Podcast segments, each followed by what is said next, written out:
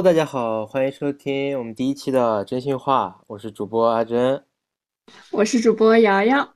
哦，因为我们这是第一期播客嘛，所以我们来做个简单的自我介绍吧。对，好。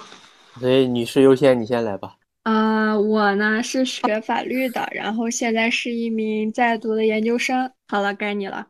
好，我是一个空中交通管制员，可能很多人不太了解这个职业，就是像机场塔台里面，就是我们空中交通管制员的工作，就是那个中国机长里面的李现，对吧？对对对对。好，然后这是我们简单的一个自我介绍，就是一个本科生和一个研究生的播客。嗯，我我我这我现在就是在读，就也有可能对没这个毕不了业。啊，意思这个文凭能不能拿上还不一定呢，是吧？对，就就是还不好说，万一这个论文没写过，也有可能拿不到这个文凭。啊，现在只有一个录取通知书，是吧？嗯 是的，我觉得我们得简单介绍一下我们俩的关系。嗯，就是嗯，我们两个人是高中的同桌，然后一直就关系都很好。咱们俩好像做了有快一年多的同桌吧，是吧？一年多还是两年多？反正差不多，呃，应该没有两年吧，因为高中本来总共就三年。哦，对，那就是一年多，一年多的同桌，然后从然后之后也一直是朋友嘛。对，就关系一直都比较好，然后对，然后一直到现在四十多岁也都是 关系不错。嗯，就至于为什么我们要做这个播客呢？就是嗯，你先，那你觉得你先说，你觉得为什么要做这个播客？我我是因为就是很想去尝试一些就是各种各样的东西吧，然后因为我自己也是学法律专业的嘛，可能以后也要就是跟很多人进行沟通和交流，然后就是通过播客来提升自己的一些交流的能力吧，然后也想给大家分享一些关于自己身边发生的事儿。嗯，你来？对，我也是，我也跟你很像的就，是我也希望分享一些生活中有趣的事情。还有就是，我也平时也拍 vlog，然后我也做过一个媒体的兼职编辑，写给他们写微博，就是觉得文字的宣传方式和视频的宣传方式我都接触过了，现在想尝试一下这个通过声音去传递一些内容的传播方式。呃，我们这一期的播客主题其实主要是围绕着这个交通工具来讲的，就是我们可能会在坐火车呀、飞机啊，然后开车啊过程中遇到很多很搞笑的事情，然后今天就来分享一下我们两个人在就是跟这些交通工具有关的这样比较好笑或者说是各种各样有意思的事情。对，总的来说就是跟交通工具有关的故事。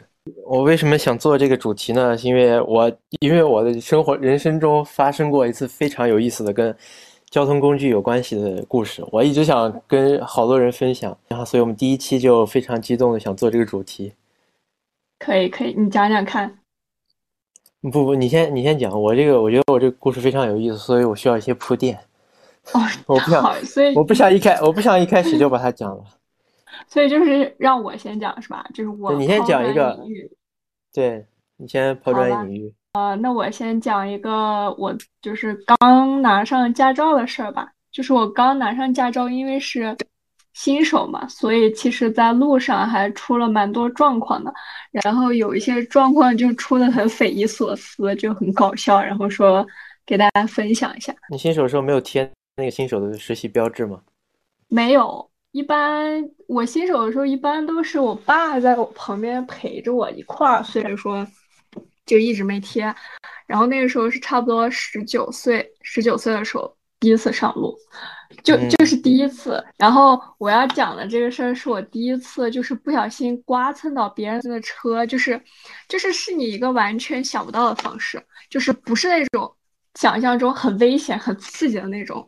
真的就是因为经验不足，然后就那样子给刮蹭到别人的车了。就是那天是我和我爸妈，然后我们三个人一起准备去那个呃，就是有一个商商场里去买东西。然后那个商场是要从，就是要出一下，就是乌鲁木齐市，然后要去五家渠那边。然后就是海宁皮草城，我们准备去那买点东西。然后完了之后，因为出了乌鲁木齐市就要过一个安检，对，因为出了乌鲁木齐市之后，他就要过一个安检嘛，就是要查一下车，然后看一下后备箱什么的。然后呢，那次是我第一次开车，就是走一个比较远的路，其实心里也蛮紧张的。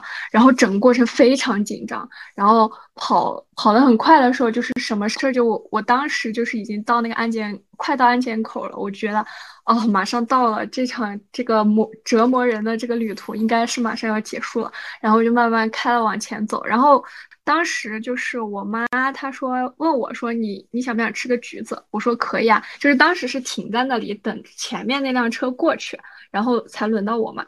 然后我说可以啊，你给我吧。然后我分明是感觉我自己已经踩住了刹车的。然后我这样转头去吃那个橘子，然后我就听我爸哎就这样使劲在那喊。然后我听嘣一声，然后等我一转头，我才发现就是我的刹车没有踩紧，以至于它就是慢慢慢慢滑着，然后。就是撞到了别人的车屁股下，然后我就赶紧踩住了。我妈说我当时吓得就是脸一下就通红，然后因为我那是第一次碰到这种事故嘛，然后完了之后我就赶紧熄火，然后下车，然后当时那个司机，然后下来之后就他也很匪夷所思，然后脸上带着那种怒气，然后从车上下来，然后就正准备开骂，然后我就满脸通红的从那个驾驶。就是那个驾驶座起来，然后出去，然后他一看我是个小姑娘，然后可能也就知道我是新手，然后我爸赶紧下去，然后跟他商量说：“啊，不好意思，我们家孩子第一次开车，他不太不太会怎么样，不好意思。”然后看了一下，就是虽然没有什么那种刮蹭，但是就是这是我第一次就是在路上可能出了一点事故，就是真的不是什么大问题，但是就是我觉得很匪夷所思。其实你以为你控制住了那辆车，其实没有。对，就是因为刚开始的时候，就像我刚开始开车的时候，我会觉得两边的车离我很近，然后我很害怕。但其实开久了，你就会发现没有那么近。然后当时就是我以为我自己踩住了，但没有踩住，然后就滑着蹭了别人一下。新手都容易碰到这种事情，我就感觉就是新手刚学会车开车，没有那个我称之为车感，你知道吗？对对，就是你说那个旁旁边车离你特别近那种感觉。对对，而且就是太久不开车的话，你开太快，你就会紧张。像我就是，嗯，开太久不开车，因为那个时候在上大学嘛，然后在大学里面，我爸是把我驾照收走的，他不让我在学校里开，就是就是在他不在的情况下开车，因为他觉得特别危险，然后就把我驾照收走了，然后只有回家的时候会开家里的车。然后开车上高速啊什么，我真的超紧张，因为那个时候就是等于说三四个月没有开过车，然后突然一下开车就会好紧张。那这一点还是有区别，我爸就巴不得我拿上驾照就赶快开车。哎，你记得有一次你接我，然后我们两个人一块儿去高中看老师，结果你回去的路上，这就是我要说的故事，这就是我接下来要 要接着你这个说的故事。那我就接着讲了，刚好你讲到剐蹭嘛。呃，你是跟车撞上对吧？嗯，对，有有人的车，但是我开车是从来没有跟车撞上过的。嗯，但是然后，但是我发生过两次剐剐蹭，都是在停车场，看似一个很安全的地方。然后第一次就是你说的那次，我们一起去高中看老师，哦接，然后因为我开车去接你，然后到一起去高中看的老师嘛，然后看完，我那边初中同学一块约着玩嘛。嗯嗯，我记得好像是这么个事儿。把车停在了一个学校周围，不是有个商场啊？什么重点也是就是停在那个商场的地面停车场了。然后就是我要出去，然后我走的时候，他那个出口是两边儿是给你摆，不是车，是给你摆了两个两两排栅栏。那可能是我拿上驾照以来就是头几次开车，然后我的这个转弯半径吧就掌握不太好，你知道吧？嗯嗯。然后我一下刺到那个旁边铁栏杆上了，就把那个车门给刺刺出来一条有一条灰色的印子。当然这个事儿我肯定也给我爸妈说了嘛，我说我把车蹭了。嗯。我妈还在担心呢，是不是蹭到路上的车了？然后我说不是，是那个停车场蹭到栏杆了。嗯。然后那次回去，我我我虽然说我还接着去玩了，但是我还是挺紧张的，毕竟第一把车蹭了还要修嘛。对，对。然后回去给我给我爸，我爸就说你肯定凹进去了。然后我那时候就自己可能也是拉不下脸，我就说没有凹进去，就是掉漆了。然后我爸就在那，我爸就在那跟我说说，哎呀，那肯定也是凹进去了。然后我就那次也是特别凶，我自己也是就是说话比较大声。嗯嗯，然后按理说，一般来讲，我跟我爸吵架，我是不会太有什么那种觉得觉得不应该那种情绪的。但是那次我确实，我后面想，哎呀，我不应该凶我爸，确实是我做错了，你知道吧？嗯嗯，那个确实是有点丢人，主要是可能我自己也 也觉得有点丢人了。这个就是这样的，就是你这种事情，我也有一次发生过，就是我爸带着我去给他的朋友送东西。然后他下车了，让我把车停那儿。然后我看了那个，就是我在车上看倒车镜，我看后面有一个位置，就是还不错，你知道就我们家的车没有那个行车倒车记录仪，就是它没有那个屏，它只有那个电子的那个滴滴声，你知道吧？我只能看后视镜。然后当时就是在后视镜看不到的一个视觉盲区，就是在车屁股那种下面有一块石墩子。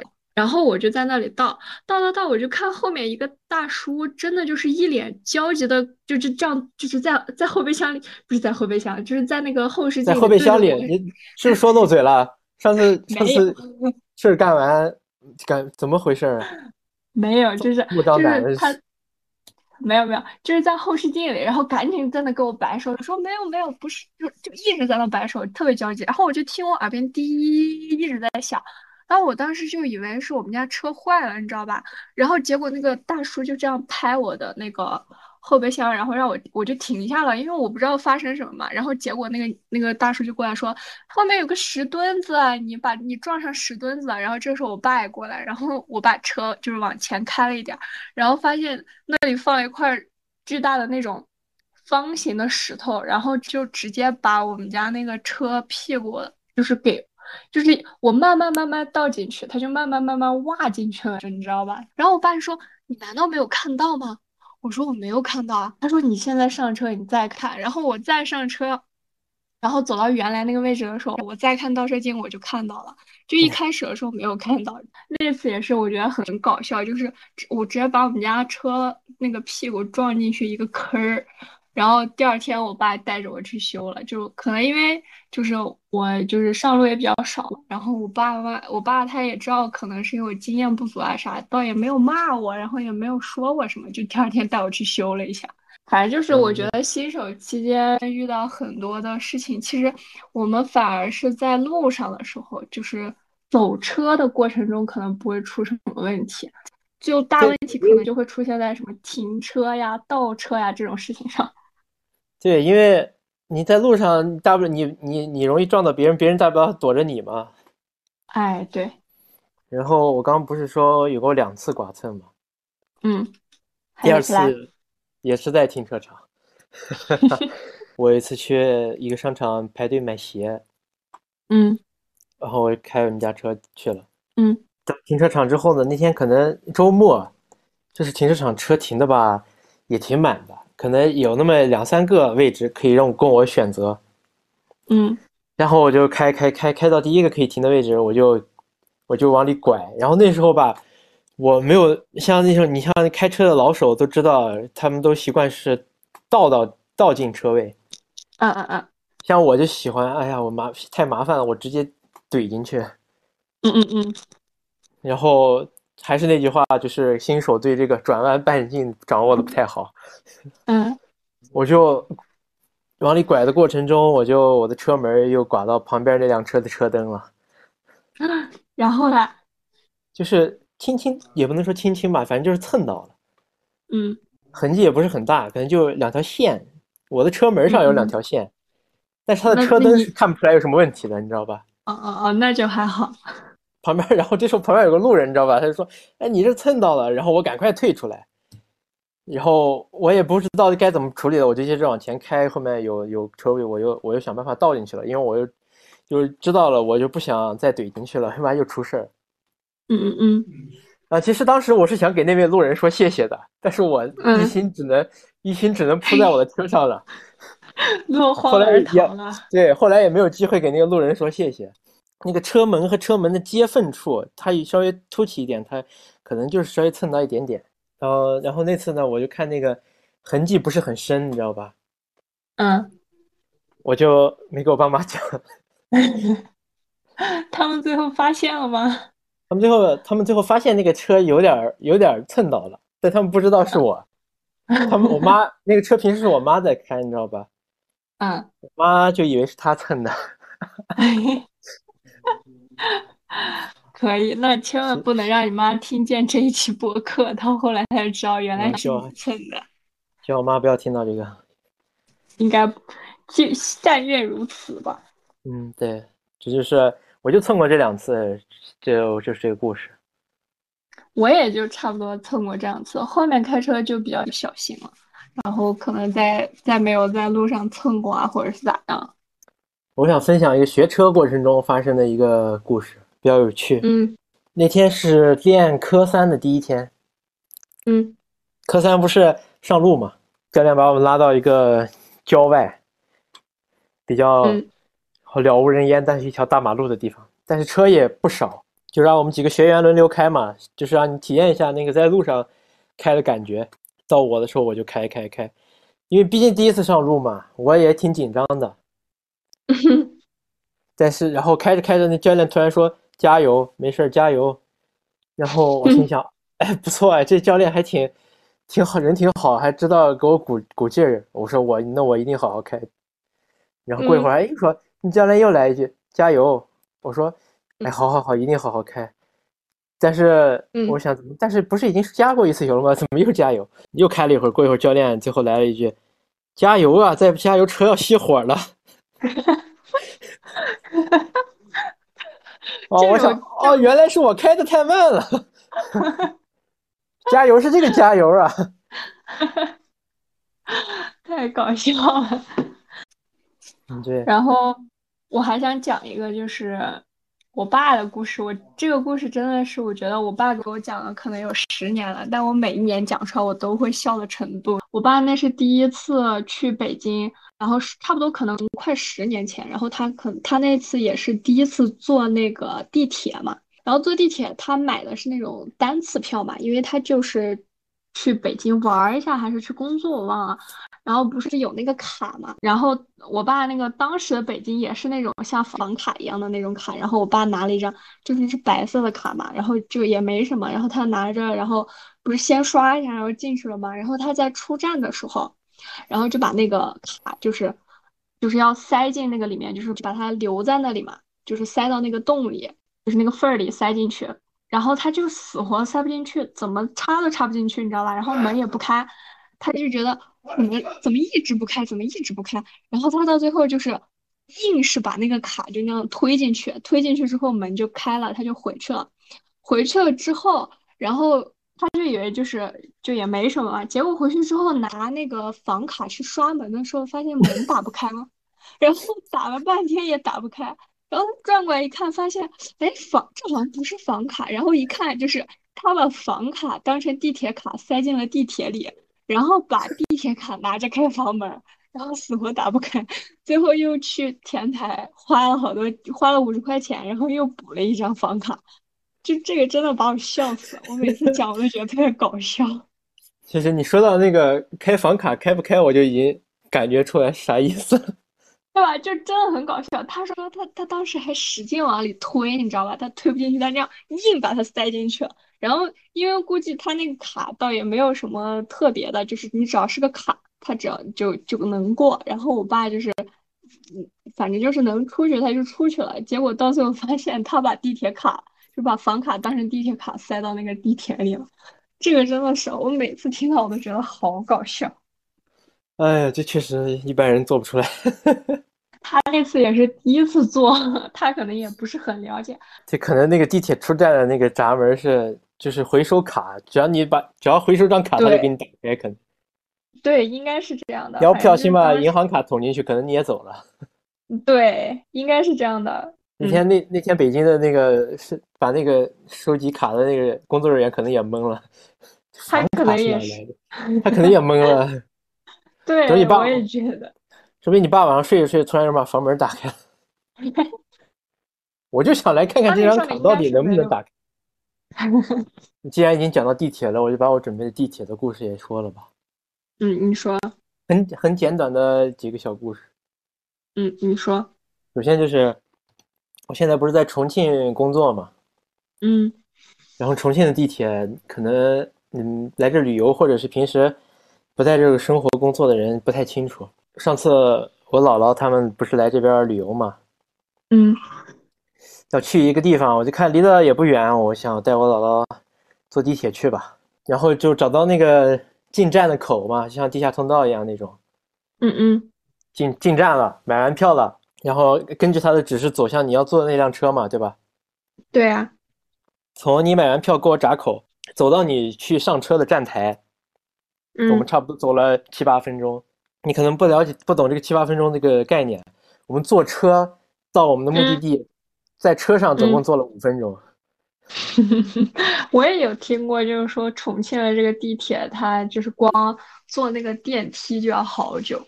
电梯还好，真的。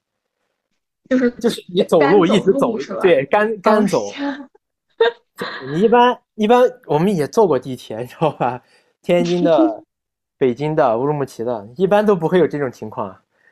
北京的一般有那种你要从三号线换到四号线，就比如说这种要换换线坐了的，你可能要时间长一点，走走多一点。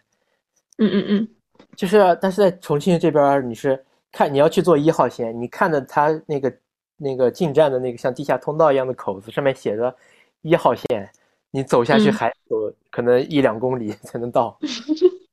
嗯，我本来我第一头几次我以为是巧了，你知道吧？可能我。嗯，下的这个站就巧了，后来基本每一次都这样，所以，所以就是发，好像就是重庆的路况会比较复杂什么的。我之前也看了好多视频啊什么的，然后就说重庆这个路啊，反正就是很不好走。然后还有一个关于地铁的是天津的关于地铁的故事。嗯，你说，就是有一天我跟那个我一舍友要去一起去考试，考一个英语考试，在别的学校。别的大学，嗯，然后我们就看好时间准备出发坐地铁嘛，然后买完票下，这一切都正常。然后我们下去之后看到，哎，一辆车马上它已经那个响铃了，你知道吧？就是门快要关的那个铃儿，嗯，然后我们就赶快往那个车上跑。他比我小巧一点，你知道吧？他就跑得快一点，然后他他刚进去那个门就关上了，嗯，我就被关到门外头了。我们俩四，然后他转过头，我们俩隔着那个门四目相对。然后呢？然后就没了。然后我就搭下一班过去。我们目的地是一样的嘛？他在那等了，对对对，等于说等了我一趟车。好吧，太搞笑了这个。所以这个故事告诉我们什么？就是不要在地铁快关门的时候上车。对，而且你要是一个人上就上了。对，两个人的话真的会有点尴尬，就还好是你和你的室友。有没有想过，如果这是你女朋友呢？你可能就 会。要是我女朋友，可能我，如果是女朋友，我可能是我，我是那个进去的那个。嗯，有可能就是迎接一场腥风血雨。对。好，怎么样？你铺垫的够久了吧？可以讲一下你那个机场的搞笑是吧？对我这个特别特别有意思的。它是一系列，那天我都就是让人觉得自己的计划是多么的老那个脆弱的这么一个故事。你好像给我讲过，是不是？没事，我再我再我再把细节给你讲清楚一点。好，你说，我有点印象。你人生中很难遇到这种，你无论过了多少年，你都能把各种细节记得特别清楚的事情。好啊，你说。就是那是大学第一第一个学期。嗯，我放寒假要回家了嘛。嗯嗯嗯。然后我在天津上学，如果你要回乌鲁木齐的话，天津的航班是比较少的。旁边的北京呢，就属于航班量比较大，所以机票也比较便宜。嗯，就即使加上你从天津到北京坐趟高铁的钱，也是要比从天津直接回去是要便宜很多的。就是我们放假嘛，第一学期我们就从那个是从我们三个室友。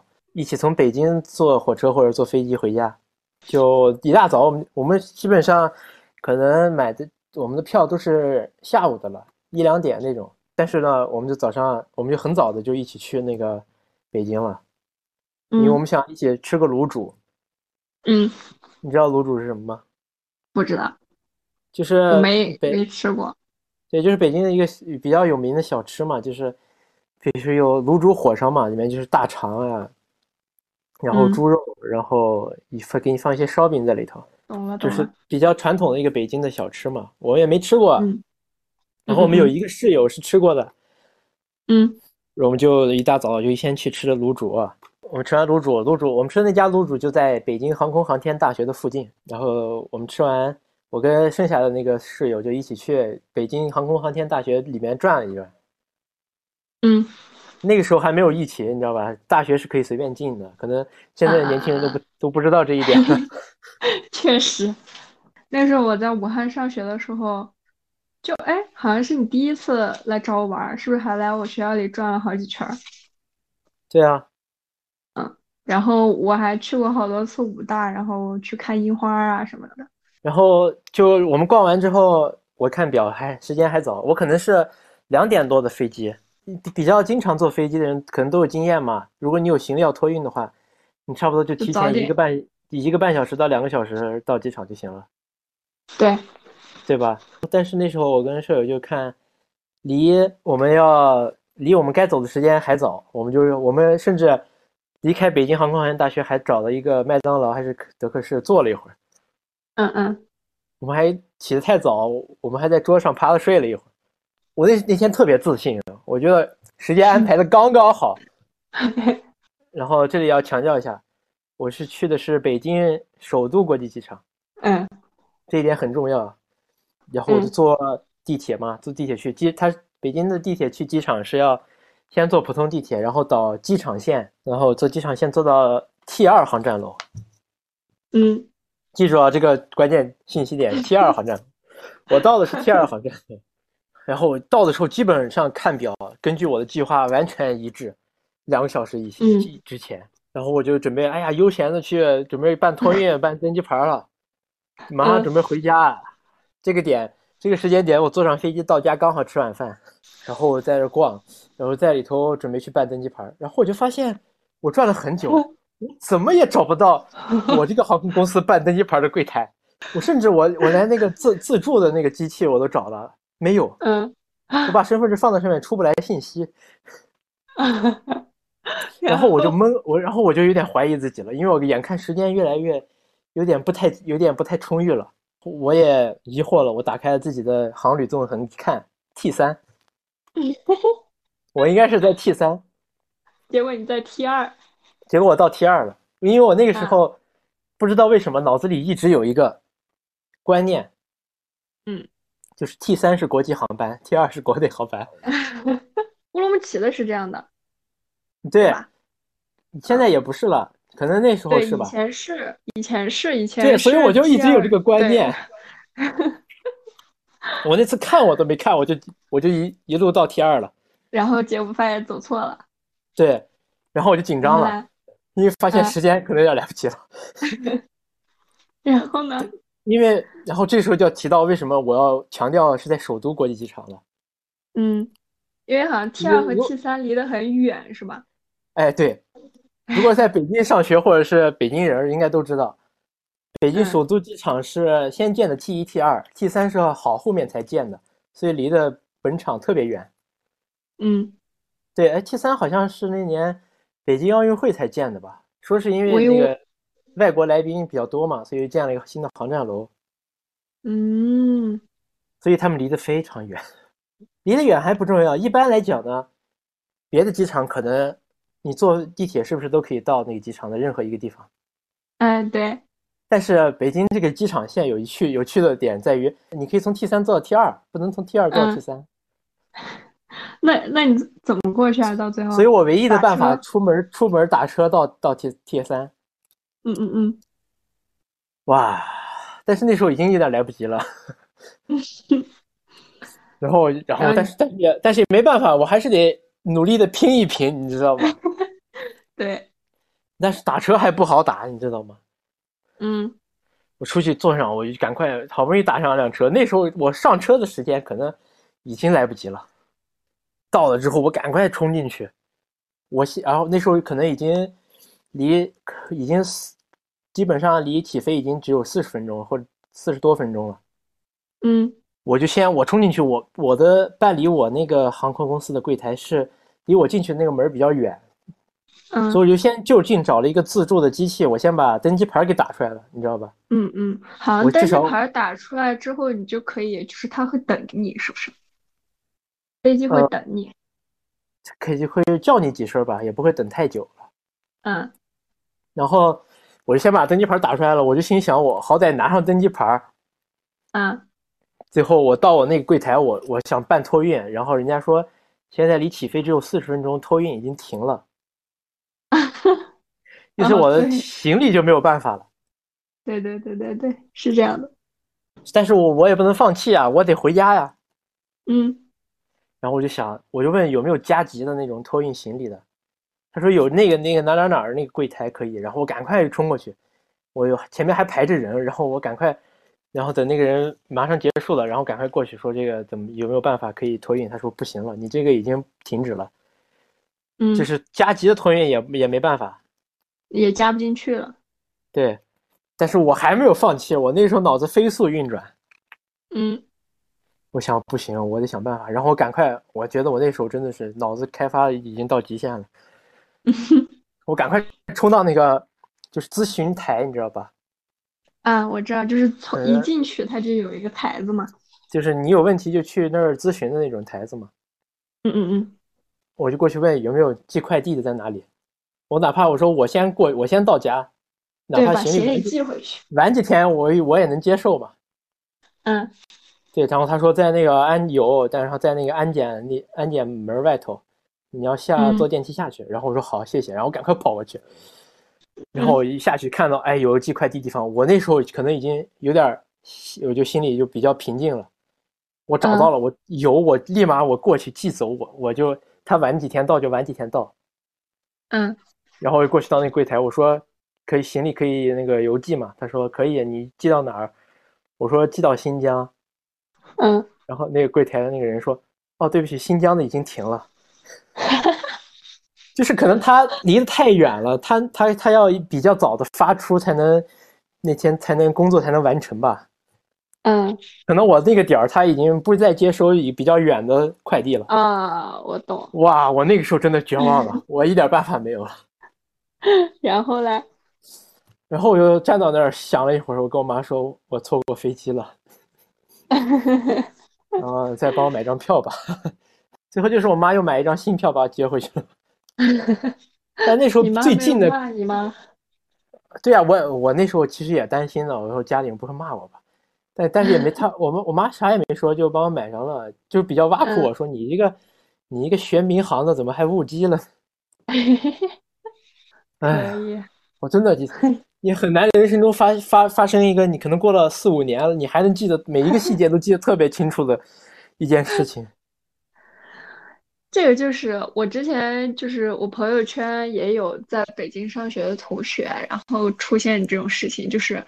到了 T 二之后，发现自己是 T 三，然后打车疯狂过去也没赶上，就好多好像在北京上学的同学，如果稍微就是没有看票的话，都都会遇到你这个事儿。对，而且我觉得如果不是北京首都机场，也不会出现这种问题，因为很少有机场像首都机场这样 T 二和 T 三离得特别远。你有什么关于机场的故事吗？我我其实有一个，就是今年毕业季的时候发生的事情是。反正就挺搞笑的，就是我我当时是准备和朋友一起就是毕业旅行嘛，你应该知道，当时我跟你说过，然后我们是从长沙，然后准备飞去成都，然后坐飞机，然后因为我们是在长沙，你知道吧？然后呢，虽然说我们天天都在喝茶颜悦色，但是呢，我这个人就是非常想再喝一个茶颜悦色。我们当时在出发之前，我跟我朋友说，楼下有个茶颜悦色，我们要不再买一杯，然后我们带去机场喝吧。他说机场里有，我说你确定吗？他说我确定。我说那这样吧，那我们就在机，他说就在机场里买，然后不要在路上耽误时间了。我说那好吧。因为我想的就是，他们好多人都说机场有茶颜悦色，所以我就去了，你知道吧？去了之后，我确实看到茶颜悦色，但是它是在安检门的外面。然后我就说，可是只有这里有啊。但是这样，我们如果安检进去的话，他应该是不会让我们带饮料进去的吧？他说是里面也有，你知道吧？然后我说你确定？他说我确定。我说好吧，那我说我说你在安检门外面买，可以可以把它灌到你的杯子里，放到行李托运掉。可是我那个时候没有杯子呀。啊，啊好，我就给你提供了一个建议，你下次去长沙可以这么做。反正就是，然后完了之后，我说那行，然后我们就过了安检，坐在那里了。然后呢，结果我们进去是迎面看到了有一家茶颜悦色的，结果他那天关门了。就是我看到微弱的光亮，我说哦，开门了，我去买。结果走进去说不好意思，各位，我们的店面正在升级。我当时 天，然后我这样转过来看着我的朋友，然后我的朋友当时就是。他可能因为我我想喝，然后我没有喝到，然后他就会觉得啊有点对不起我，因为当时是他说让我来机场买嘛，然后他也没说错，人机场确实有，对，他确实有，但是我们确实不知道他正在店面升级，你懂吧？我们就我就在在坐着，你知道吧？就是但是我心里还没有，就是那个心还没死，然后我就去小红书上查了一下。然后他们说机场，我就搜机场里有没有茶颜悦长沙机场内部的茶颜悦色，然后很多人都说有两家，然后一家在一层，就是我们在的那一层，然后一家在负一层。我当时一看，我就跟我朋友说，你看这个负一层还有一个茶颜悦色，我想去看看。然后当时我那个朋友是觉得，哎，你就别看了，没喝到就没喝到。但是你知道，就是因为我想喝，然后没有喝到，我就会特别的想。然后我说我我想去看看，然后他说那这样吧，我在这儿等你，你去看看。我说好。然后前提是我去的时候就只带了一个手机，我把我的身份证还有我的机票所有的东西都放在我朋友那儿了，因为我想就是去下去买一杯那个茶颜色就上来嘛。然后我就在找怎么下去，然后我这样下去，下去了之后，他是就走楼梯走下去，下去了之后，我看就是那个地方完全没有任何的那种，就是像是有商店的样子，然后。正好他有一个人站在那里，就是一个工作人员，然后我就问他，我说你好，我想请问负一怎么走？然后呢，当时他就跟我说，你从这个楼梯下去就是负一。我说好，然后我下去了，下去之后我发现这什么都没有，你知道吧？就是他，然后我再一看，我说嗯，我怎么到了长沙的到达站？你懂吗？就是我从出发站，然后跑到了到达站。就是至于我是怎么走到那个到达站，我就记得我下了个楼梯，然后到了到达站，我转了一圈，我发现这里就是出口，什么都没有。然后我说完了，那我就只能我说哎，那可能是没找到吧。就是你知道我当时是跟着导航走的，导航显示目的地就在附近，但我就是死活找不到，你知道吧？你在机场里跟着导航走。对，然后你知道我后来在飞机上，我突然一下想明白了，就是我突然想起来，我的头顶是安检口外面，他那里确实是有一家 茶颜悦色，我估计他给我导航的是那个安检口外面的茶颜悦色。然后完了之后，我就不符合逻辑啊！你过完安检之后，怎么能走到安检口外面呢？我就是，就是。不是，我不是走到了一楼的安检口外面，我走到了负一楼的安检口外面，你懂吗？就是导航它没有办法感应你在一楼还是负一楼，它只能感应你的位置，你懂我意思吧？等于说你，然后你能走到你过完安检能走到出发口？对，就是它那个是有一个楼梯的，也是挺奇怪的。就是所有就当天我我到现在脑袋都是懵的，我都想不到我到底是怎么样走过去。然后当时还离我们出发就是要登机有半个小时。然后我就我就看了一眼表，说差不多到时间我就上去吧。然后我就想着原路返回。我正准备上那个楼那个楼梯的时候，然后同一个跟我讲下去就是负一的那个工作人员，啪的一把把我拦住，说这里不能上去。我说啊，为什么不能上去？我刚从这里下来的呀，你也知道呀。他说我们这个是什么员工还是 VIP 专用通道，然后才能下去。我说那你为什么把我放下去了？他说我以为你是要离开这里。我说我不是，我说我是想下去看看有没有茶颜悦色。他说哦，下面没有。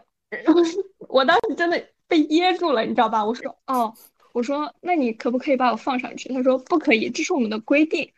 我说那你刚刚为什么不说呢？他说我也不知道你是从你是从出口来这儿的呀。我说哦，我说那我现在要怎么办？他说那你现在就只能原路返回，就是让我从那个出发口出去。然后再过一遍安检进机场，你懂吧？然后我当时就，我当时就天呐，然后我的朋友疯狂 call 我，然后跟我说快点快点，已经开始显示登机了，你快点来，你快点来。我说我好像走出去了，你等一会儿。然后我就我就又继续，我说那没办法，因为就是那个那个同一个工作人员就死活拦着我不让我上去，可能这确实人家的工作就是人家的规定吧。然后我就从外面就又 从出发口上去，然后我刚又做了一遍安检，对。但是重点是我过第二个安检的时候，我没有机票，也没有身份证，我进不去，你知道吧？对呀，没有机票不让你进呀。办呀？这该怎么办呀？然后完了之后，我朋友在那疯狂给我发消息，你快点！然后他就说，我当时你不要去买，你非要去买，你现在赶不上了吧？就反正就一直在催我，你知道吧？嗯。然后完了之后，然后完了之后，我就说。哦，我说那该怎么办呢？然后完了之后我就给我朋友，我朋友就打了个语音电话过来，你在哪？你赶紧上来。然后我就跟他说，我说我刚刚不小心出去了，然后现在要重新过安检，然后可能得让你帮忙把票送进来。然后你知道，就是因为你已经进安检，你不可能再从同一个安检口出来。然后我呢，因为没有票又进不去，我们俩就尬在那儿，这可怎么办？然后完了之后我就去找工作人员，我说你好，我刚刚已经过了安检了，但是我不小心出去了。然后当时那个。那个那个工作人员也是一脸疑惑，就是他是怎么出去的，你懂吗？就是这种一脸疑惑。然后我就跟他说，然后我的朋友在里面，我的机票和我的身份证都在他那里，然后我要怎么办？然后他这样带着我说，那你跟我来，然后噔噔噔带着我走了一个就是很不起眼的一个缝儿，你知道吧？比如说这是一号安检口、二号安检口、三号安检口，就是一号安检口旁边。有一个小小的可能是员工通道，然后他说你给你的朋友打电话，让他到这个口来，我把他我把然后把你的票从这里递过来。我说哦好，然后我就赶紧给我朋友打电话，我说我现在在哪哪哪，你给我把票递过来。然后他就找找找了半天，然后那时候我们还有十五分钟要就是飞机就要起飞了，你知道吧？我就想一般十五分钟，一般离起飞还有十五分钟，不是可以关登机门了吗？对，就就是反正就是快了，你知道吧？就是到也还没有，对，所以就很紧张，时间很紧，你知道吧？然后我就我就然后当时我朋友又找那个口找了很久，因为他真的很不起眼。他说：“我说就在 F 口。”他说：“哪里？我就在 F 口，我没有看见你，我没有看见你。”我说：“你往旁边走。”然后那个工作人员已经把那个门打开了，你知道吧？它是一个通道，然后就是他把这边的门打开，然后那边是可以看到的。然后我就站在这个口，一直在那等我的朋友来。然后我的朋友一直在在站在旁边那个安检口，你知道吧？然后等啊等，然后我说你过来一点，你过来一点，因为我想他可能就是站错了。然后他过来看一眼之后，把票递给我。就当时我朋友就是很沉默，然后把票递给我，然后我也不敢讲什么，因为确实是我自己非要去喝这个茶颜悦色，结果不小心走出去了。然后我就拿着票，然后又过了一遍安检，然后最后坐上了飞机。然后朋友说：“哎呀，我真是服了你了。”但是就是我到现在都没有喝到最后一杯茶颜悦色，我很伤心。就是所有人都说机场里面有茶颜悦色是可以带上飞机的，然后我就听我朋友也是这么说的，所以我就信心满满的没有买那个最后一杯，就没有在宾馆楼下买那一杯。然后我就现在遗憾到现在，你知道吗？就是我我经常就是夜深人静的时候，我就想，哎，我要是能喝到那一杯茶颜悦色该多好！我当时就不应该听我朋友说，就是那个楼下有，我就应该当时就要去买的。结果就是因为这样，我没有喝到最后一杯茶颜悦色，然后就是还耽误了一些时间。虽然最后有惊无险，对，然后虽然最后有惊无险，但是那一天真的很尴尬。确实，你这确实。很难遇到这样的事情，对，所以就是还是就是，如果去长沙旅游的朋友们，就是如果想喝最后一杯的话，就我现在不知道长沙机场里面的那个茶颜悦色有没有升级好，但是就是还是建议大家在机场外面，就是如果想喝最后一杯的话，还是要在机场外面把它买上，不然的话可能会出现我这种情况。可以早点去，在那个安检口外面休息一会儿，喝杯茶颜悦色，然后再过安检。我现在就知道，就是大家不要随便乱走。就是你在下去之前，如果那里有工作人员守着，就一定要问问他：我如果从这里下去了，我还能不能上来？就是我当时没有问这句话，然后呢，我就只问他负一在哪，他就说负一在下面，然后我就下去了。结果他告诉我不能上来了。那这也挺奇怪的，这工作人员也挺有意思。对，还是怪我自己啦。所以说，人的口腹之欲可以促使人做很多事情。对，但是我还是很伤心，我没有喝到最后一杯茶颜悦色，这是我就是二零二二年最大的遗憾。希望下一次还有机会去长沙。哎，不过现在茶颜悦色开的蛮多的，就是可能我去其他地方也能喝到吧。重庆也有呀，不过排队很厉害。就这个好像就是会排队比较厉害一点。反正我觉得我喝茶颜悦色不排队。其实武汉，因为我在武汉上大学嘛，武汉的茶颜悦色有几家确实不是很排队。但是也有排的很多队的。好了，我的这个机场的故事也分享完了。一说交通工具，我突然想起来，就是，嗯，你会，你就是你会那种踩，就是像那个老，就是咱们看的那种年代电视剧里面的人上自行车的方式上自行车吗？就是一个脚踩住，然后这样跑两步，然后另一个脚这样跨上去那种。你知道我说哪种不？啊，知道，就是像那种，比如说老北京电视剧那种。对对对对对，就是那种。先先先把车蹬起来，然后另一个腿再跨过去。对，对对对对对，就是那种。我不行，我也不行，我完全不会。我你我觉得好可怕。哦，我真的觉得那个又危险又可怕。然后我试过两次，我每次就是吓吓得我就是敢。就是根本不敢，我只能就是规规矩矩的坐上，然后这样慢慢慢慢的往前走，这样。对，就是因为像咱们两个人是新疆人，新疆其实是自就是像共享单车啊这些都是比较就是没有太多，因为我们这边大部分时间都是冬天，所以说像自行车这种东西，其实在我们这儿骑不了太久，所以说也就不多。但是在，所以就是我感觉好像普遍就是新疆的一些学生出去，就是不会骑自行车和电动车，因为我的电动车和自行车是在武汉的上学的时候学的。自行车也是上学的时候学的吧？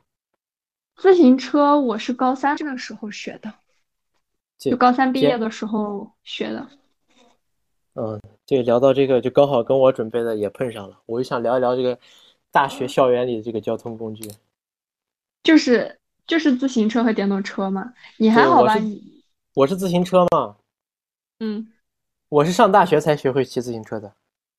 嗯嗯，准确的说是考上大学才学会的。因为我是为了，因为我今你看电视那些影视作品里，他们在大学都骑自行车，我就心想，万一我的舍友都骑自行车，我我不能跟他们脱节呀。我就花了几天时间学了一下自行车，在上学之前，我大学一共有两有过两个自行车，也是挺有意思的，我讲给你听。你说，第一个自行车是我一上大学就买了，我军训期间买的。我从那种我在我是在闲鱼上买的买的自行车，二手自行车，因为那时候想省钱，我买可能花买车花了三百块钱吧，然后那个车回来你骑着骑过几次就发现。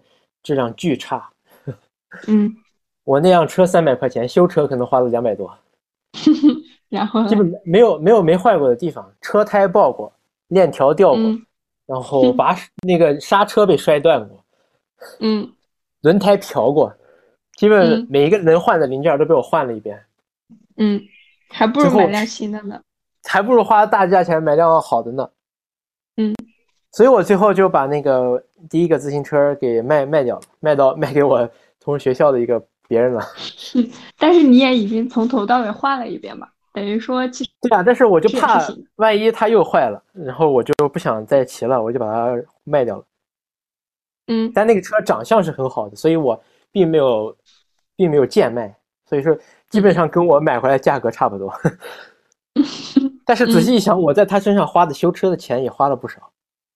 嗯，然后我就之后又花五百块钱买了一个永久牌的自行车，那明显质量就好多了。像这种有保障的大牌，明显质量就好多了。虽然说是一个就比较非常普通的银银色的钢架的钢制的结构的那个自行车，但是质量特别好，还比较小巧那种复古复古样子的自自行车。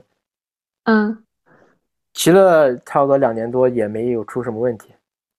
嗯，但是但是他的身上发生发生过一个特别有意思的事。你说？可能是大三某一个假期放假，某一个暑假吧，放假回家。我们宿舍的习惯是，走的时候把那个走的时候把自行车搬到那个宿舍来，因为我们怕他这一整个假期啊生锈呀，或者是怎么怎么样。嗯，结果我真我就准备走了，准备去拿我自行车放进来，哎，发现我死活找不见我自行车了，我就以为丢了，你知道吧？嗯，但是那时候也无所谓了，反正那个时候骑车的机会也比较少了，因为疫情也没啥机会出门，就在校园里。我但是又着急要走了，因为放假了嘛，所以我也没管了。哎，丢了我就想，哎，丢了就丢了。然后我们下个学期再开学，有一个舍友是先先回去了。我可能比他晚一天回去，先回去那个舍友就给我打打视频电话，说，嗯，发现你自行车回来了，嗯，在哪儿呢？就是又回到他原来坐的在的那个空档了。嗯，那有没有可能是你？就是等于说，等于说他被他被骑走了，你知道吗？因为我没有 锁车的习惯。那你那你怪不得别人给你骑走啊？对。然后我们后来就意识到，可能是那个那时候我们学校有很多新盖的楼，可能是某个工人要用，就临时骑走了，然后他又给骑回来了。还好还好，我我不是很介意这件事情。嗯嗯，你回来了就行。武汉是电动车比较多，我们学校就是我的宿舍，你知道吗？在学校的最南边，但是我们上课在北边。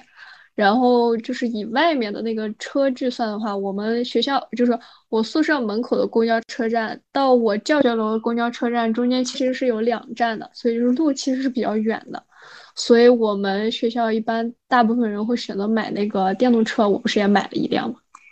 就是其实我也有一个就是心酸又好笑的骑电动车的故事，就是你知道骑电动车其实还是有一点危险的，就是如果你摔了的话，可能会摔得比较惨。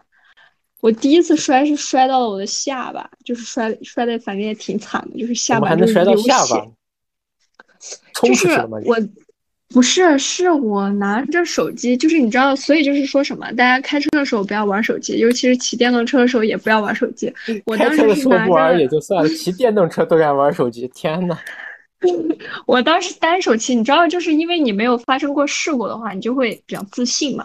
然后我当时是因为从来没摔过，然后我就觉得我的自行车、我的电动车技术非常好，然后我就一个手骑着，然后一个手在回语音，然后我就想把我的手机回完之后，把我的手机塞进我的那个筐里，然后这样去塞塞塞，然后就因为你得看路嘛，你就塞不进去，然后这样低头一塞，结果一抬头，旁边突然窜出来个人，你知道吧？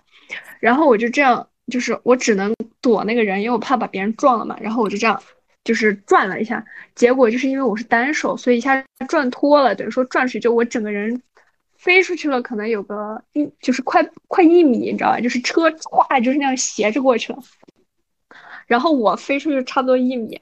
然后当时就是我那天还好，就是那时候还没有疫情，但是我那天戴了一个口罩，因为冬天有点冷。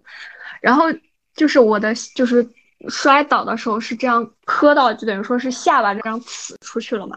就我现在下巴还有一个疤，就下巴这样呲出去了。我当时就是，如果我没戴那个口罩，就是我的下巴和地直接接触，我觉得那可能就毁容了，你知道吧？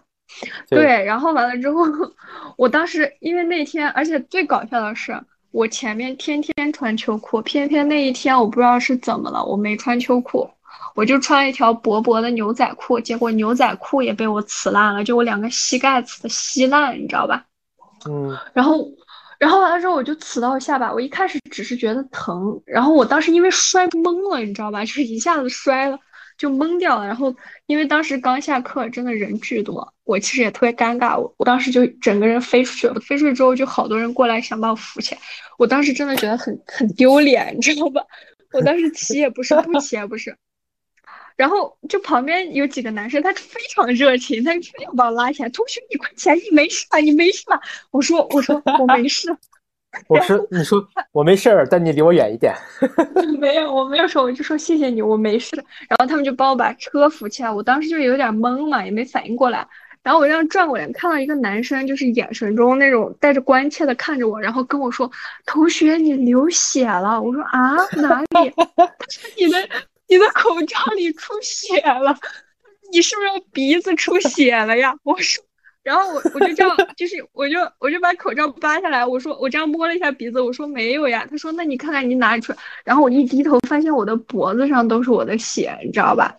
然后我就被吓到了，一下出了这么多血，我一下被吓到，然后他们就赶紧给我地址，然后擦了一下，我就把口罩取了，结果发现就是下巴上有一个碗大的疤，就是碗大的口子，就很大，的口子是不是有点过了？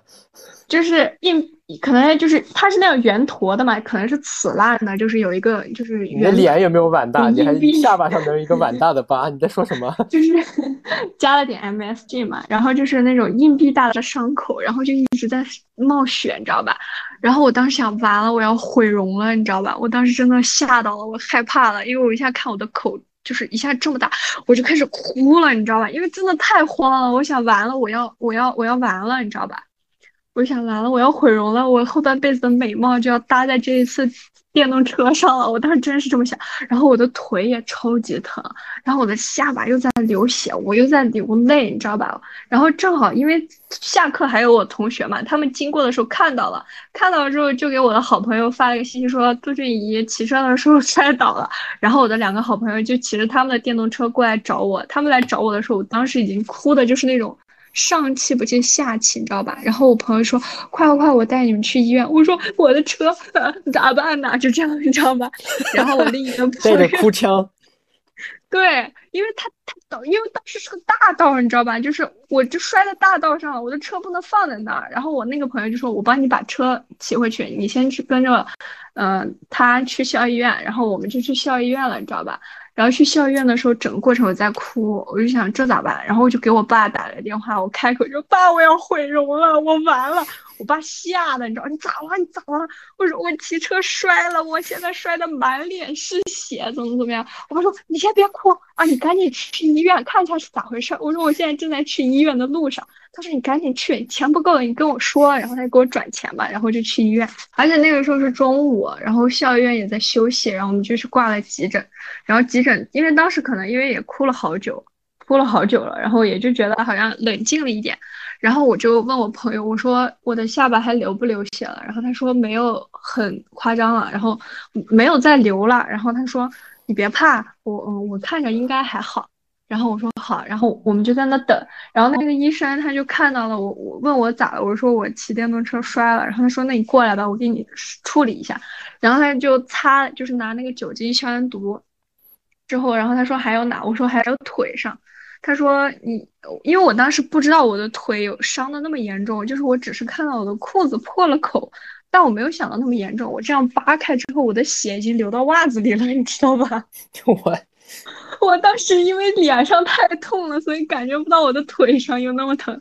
然后结果扒拉开之后，我的那个血就是膝盖上的血，就是流到了那个 我的袜子上。”然后，然后完了之后，他说：“哎呦，你这摔的有点严重啊！”我说：“我说确实有点严重。”你这摔的有点严重，建议截肢。没有没有，那倒没有那么严重。他说：“你这个，我觉得你得去医院，就是让我从校医院去医院看一下，就是有没有把脑袋摔成脑震荡，然后有没有把我的腿摔坏，你知道吧？”他说：“你现在腿能不能动？”我说：“可以动。”你疼不疼？我说：“疼，但是也没有那么疼，我能走路。”他说：“那应该还好，没有摔到骨头。”然后他说：“那你还是去医院看一下你下巴上这个疤吧，去看看要不要缝针什么的。”他说：“我说行。”然后我就拿了拿了那个，然后和我同学一起去我们学校附近的医院。然后结果那个医生说：“啊，就是他给我擦了一下伤口。”然后其实就是到后来我才发现，其实它裂的那个口子真的就小小的一点点，就是可能连指甲盖大小都没有。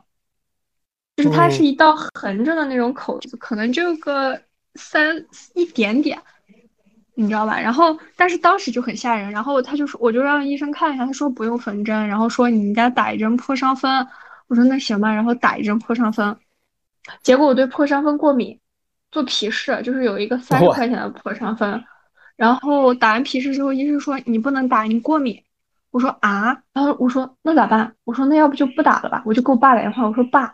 医生让我打那个破伤风，但是我对破伤风过敏，咋办呢？我爸说，那要不你就别打了。我说，医生说可能会感染。他说，哎呀，你给我看看多大的伤，然后他就给我打个视频，然后我就给他看，你知道吧？看完之后，哎呀，没多大事儿，不用打了，你回吧。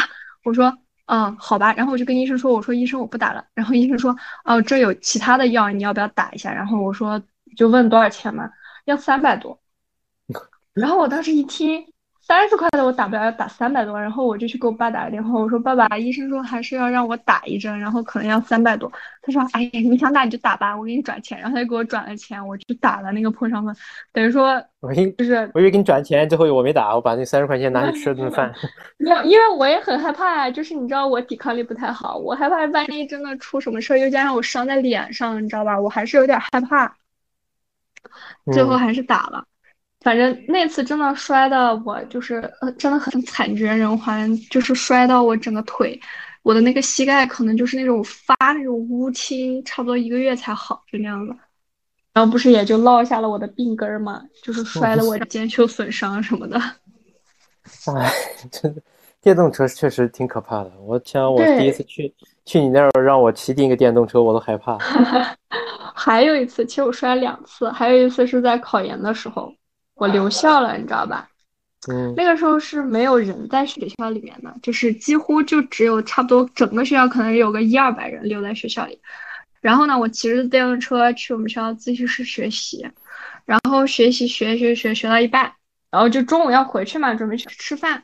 然后因为没有什么人，所以那段时间我的电动车开的特别快，然后转弯的时候也不踩刹车，直接转，来个漂移那种。对，就是当时觉得自己狂拽酷炫，你知道吧？然后完了之后，因为我是我吃饭的点和其他人碰不上，就一般人可能十一二点吃饭，就是我们新疆人嘛，差不多两点多吃饭。然后我就两点多去吃饭，然后我当时就是有一个拐角，这样哇这样拐过去，拐过去之后，你知道中间就是它那个我们学校有好多减速带，然后减速带和人行道中间有一条缝儿，我一般都是从那儿过去的。结果我从来不从那过，因为我对我的自，因为我对我的技术没有信心。对我，我那天就是从那儿过的，你知道吧？然后完了之后，那天那里不知道为何，不知发生了什么事，可能也是哪位倒霉蛋在那里摔了一跤，可能，然后把那个路摔出，就是有个坑儿，它突然出现了一个坑儿，结果我一下方向没把住，你知道吧？我整个人就是漂移出去了。漂移出去不是什么最尴尬的事情，尴尬的事情我是我这次没有飞出去，我这次是和车一起摔的，以至于车压到了我的腿上，你知道吧？它压住了我一只腿，就等于说我是坐在车上，然后直接斜着倒过去，然后它压住了我的腿，嗯，然后又加上学校里没人，来往一个人都没有。你知道吧？因为我刚摔完，我就整个人趴在地上，连车带我一起，我的腿还被压在车底下，然后在那趴着，然后一个人都没有。可能那段时间过去五分钟了，一个人都没有。我当时真的摔的太疼了，你知道吧？然后又加上我想起来，因为是一个很别扭的姿势，等于是你骑着电动车摔倒的。就是我想把我的腿放下来，然后我再用手去推自己推我的电动车，我发现太重了，我推不起来，你知道吧？然后我想用脚蹬，结果我发现我脚也使不上劲儿。我说那行吧，反正没什么人，我干脆就在那里缓一缓。我就整个人就是躺在那个，就也不能躺吧，就是半半跪半坐的，反正就在那个地上这样趴了，可能有三分钟，稍微缓了一下。然后我在地上，我只要在地上一直躺着，等到大家都来吃中晚饭了，肯定能看到我。那倒也不至，就是因为你知道刚摔完，我身上也没什么劲儿。我也起不来，车又太重了，压在我的腿上，然后我又使不上劲儿，我只能在那等着，等了一会儿也一个人都没有，就真的很奇怪。那天因为可能学校里人也少，然后又不是饭点儿，就一个人也没有。然后我当时就坐在那个地上，然后腿在压在底下，我就说那等一会儿吧，我就稍微缓了一下，身上稍微有点劲儿，然后我把我的车这样就这样推起来，推起来了之后，然后我就再坐，然后才就是才慢慢的回去。哇，那天摔得我浑身酸痛，就虽然没有摔出什么伤伤痕，但是我真的浑身酸痛，你知道吧？就是又心酸又好笑。我整整在地上坐了三分钟，可能脸更疼。没有人，就没人。但你知道最好最搞笑的就是没有人，没有人看到我摔成那样，你知道吧？也没有人看到我被压在车底下。就这是最好的事情，但是我确实是摔了。就这事可能除了我自己，其他人谁也不知道。后来发现那个学校监控室那，两个保安笑的岔过气去。那倒没有，那反正那个路上好像没有那个监控。反正自从那次之后，我就再也没有走过那个缝儿了，你知道？因为我知道那个缝儿那有一个坑。然后结果我朋友我没有提醒过他。有一次我，然后我们六我们几个朋友，然后有一个女生，她带着她男朋友一起嘛，就等于说我们有六个人一起去玩。结果就是大家骑各自的电动车，然后她跟她女男朋友坐的是同一辆电动车，然后呢，那个电动车就是它后面那个挡板好像是坏了，就是她的电动车，因为你知道骑电动车人总会摔摔打打嘛，然后还是走在原来的那个地方。我们吃完饭坐电动车回去的时候，她男朋友又想从那个缝过，结果呢崴了一下，然后颠了一把，结果直接把我的朋友从电动车后座给颠下去了。这个画面真太搞笑了。对，我们真的就是你知道，就是想笑，但是又因为我朋友他肯定很疼啊，我们又不敢笑。我当时真的是很憋，但是我忍住了，就赶紧过去把我的朋友捞起来了，你知道吧？这个故事告诉我们什么？告诉我们骑电动电动车还是要注意安全。这故事告诉你，跟你们那几个朋友可能关系还是没到。你要到位了，肯定是摔摔出去了，先拿手机打，先打开手机拍一个。说到。摔出去，我也有突然你我本来没准备，你说到这个我才想起来，就是我们在学校旁边的一个健身房健身嘛，然后有一天约好了我们俩一块儿去健身，嗯，但是那天下大雨，嗯，也不能说下，也不能那天下大雨吧，反正就是我们准备出门了，开始下下大雨下雨了，嗯，但是我因但是我是按那时候比较自律，要按按我那个健身计划，我今天必须得去健身。嗯，但是呢，你想，我就是不不太远的一个健身房，所以就是骑自行车去。平时我们都是，嗯，但是你想骑自行车，我没有手打伞了呀，那我就淋着呗。我我就穿了一个比较比较那种防水的衣服，我把自己一套，然后我就一路骑过去。雨还挺大的，其实，嗯，然后我骑过去，我淋了一路，我骑过去开始健身。然后我那个朋友是，哦，不是我的朋友，我那个舍友。有他是因为有别的事儿，他稍微晚来一点儿。过一会儿我练练的，我都快差不多练完了，突然他发了个消息，我不去了。我心想咋突然咋突然不来了？奇奇怪怪。然后之后我回去发现他倒在宿舍椅子上，我发现牛仔裤也破了，浑身湿透了。他说他过一个水坑是摔过摔到那水坑里了。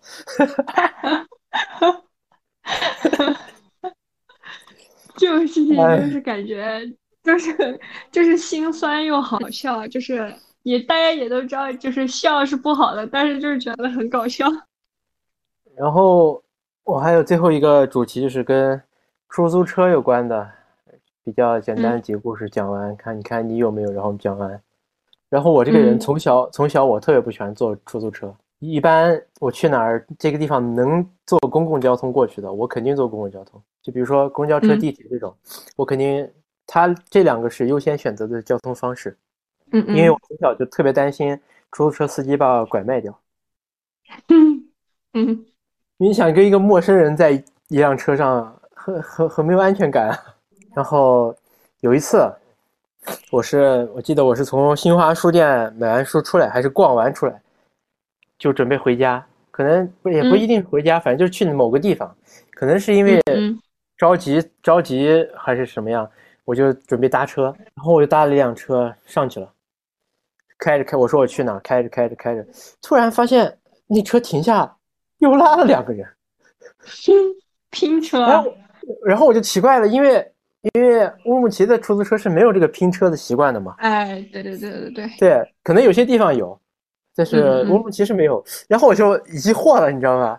然后我就开始注视这个。出这个车的内饰，发现没有计价器。那你为什么？我才反应过来，这是辆黑车。呃，那你是怎么打到他的呢？对你，你你也奇怪，我是怎么认错的，对吧？对呀，它是红色的车。对，它是一个红色的，然后也是像那个乌鲁木齐出租车那种桑塔纳的那种车型。嗯。然后我压根我都没仔细看，我就看到一辆红色的，我打我招手，他也停下了，然后那我就上去了呗。然后呢？但是你但是你想，我是一个连出租车我都不喜欢坐的人，更别提黑车了。黑车我懂。而而且那时候我是小孩啊，我身上不一定有足够的钱啊。啊，确实。然后我突然发现他拉又拉俩人，我我我立马我去问那司机，司机送到我这地方要多少钱？最后他说他说多少？他说二十还是多少？我，我心想那那还行，我有二十。然后呢？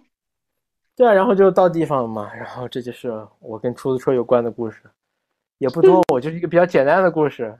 我好像没有什么跟出租车有关的事哦，有一个怎么说呢，就是跟出租车没什么关系，但是就是我自己觉得，就从那天开始坐完出租车之后，我才知道原来人喝完酒之后身上的酒气有那么大，你知道吧？就是当 天我跟我朋友就是在家里，就是和朋友在家里喝了一点酒。然后其实当天我们谁也没有喝多，然后我打车要回家，打车回家之后我就拦了一辆出租车，你知道，就是新疆出租车司机他都比较热情，他喜欢跟人聊天，你知道吧？然后那天晚上可能是十一点多了，然后我就坐出租车，然后我说师傅我去呃我去哪哪哪，然后他说行，他说小姑娘这么晚了你咋一个人出来喝酒？我说啊，我说我说哦，然后我说我和朋友出去喝了点，他说。我有，你们这是喝了多少这么大酒气？我们当天其实真的没有喝多少，我感觉我可能就喝了差不多两两瓶啤酒的样子，就是那种易拉罐装的啤酒，甚至都不是那种瓶装的，你知道吧？然后我也没有喝很多，我就在想，我们是在家里喝的，就是首先我们是在家里喝的。如果你在酒吧喝，被人家就是闻到有酒气，我觉得还挺正常。但我们是在家里喝的，我觉得不应该有这么大酒气。然后我就跟他。我也没说什么，我说啊，哈哈，然后说这么晚了你还不回家，你爸妈不担心？就是我觉得他可能把我当成一个未成年人了，你懂吧？那时候不是未成年人，当然不是，就是去年的事情，怎么可能是未成年人？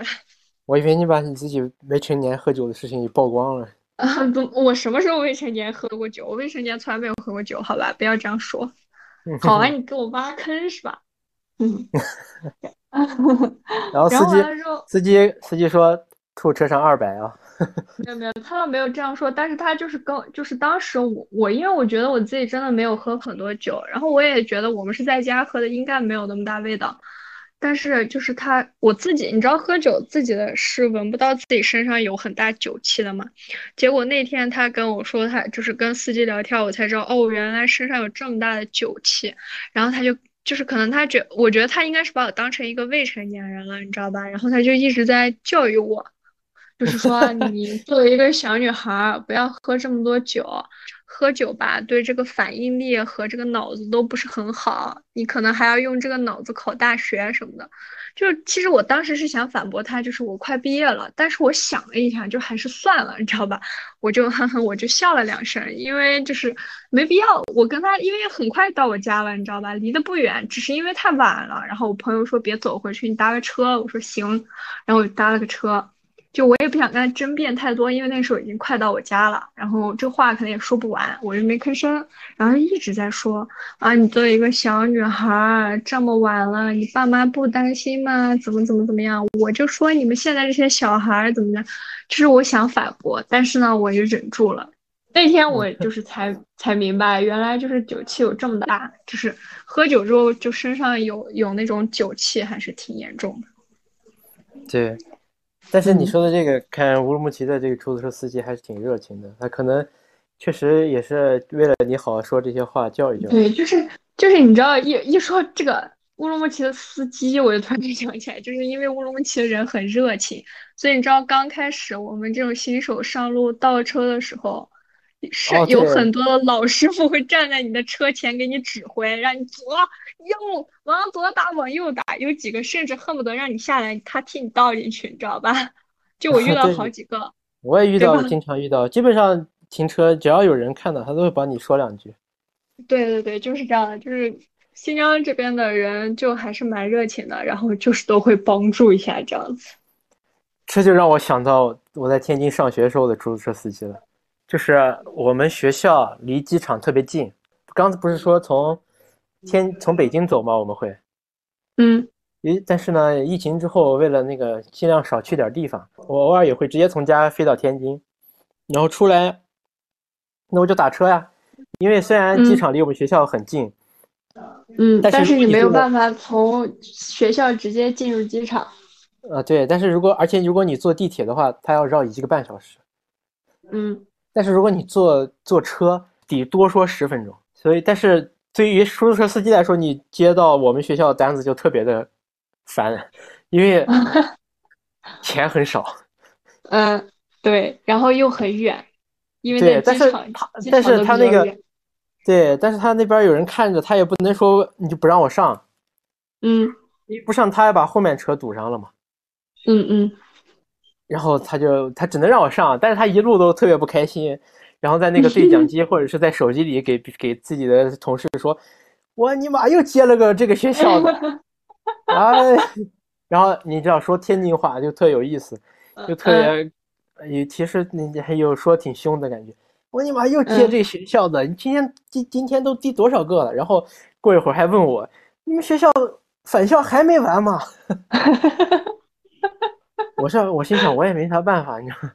这就是今天跟公交通工具有关的故事了。是的，是的。还是聊了挺长时间的第一期。是的，是的。没错，我本来想着我们应该会聊不了这么多，结果没想到讲着讲着越讲越多。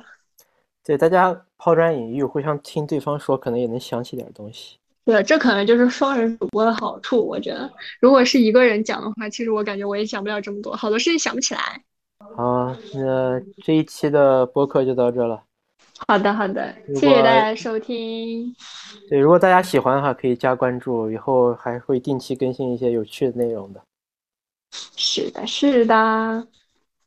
好，那就到这了哟。好，我们第一期真心话就到这里结束啦。我是主播瑶瑶，我是主播阿珍，大家再见，拜拜。